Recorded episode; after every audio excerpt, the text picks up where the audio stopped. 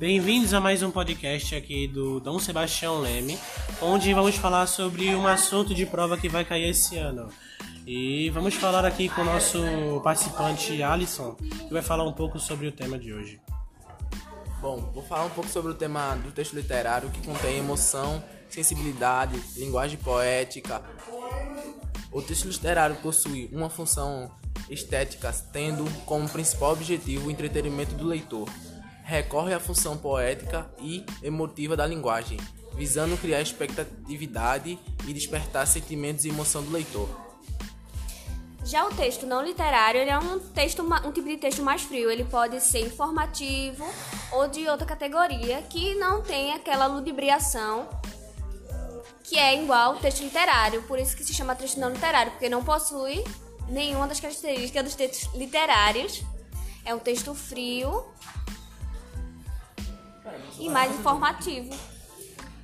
Muito interessante, interessante, bastante interessante. Mas agora eu queria que o professor falasse algum dos exemplos que tem esse tipo de texto. Os textos literários estão nos poemas, nos romances, nos contos, nas novelas, nas lendas, nas fábulas, nas crônicas.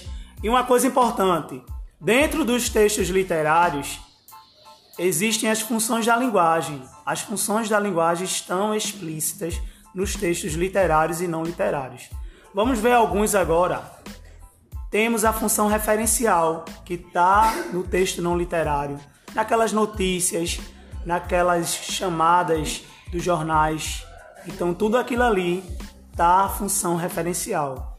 Tem a função emotiva, que é utilizada para expressar os sentimentos, a emoção.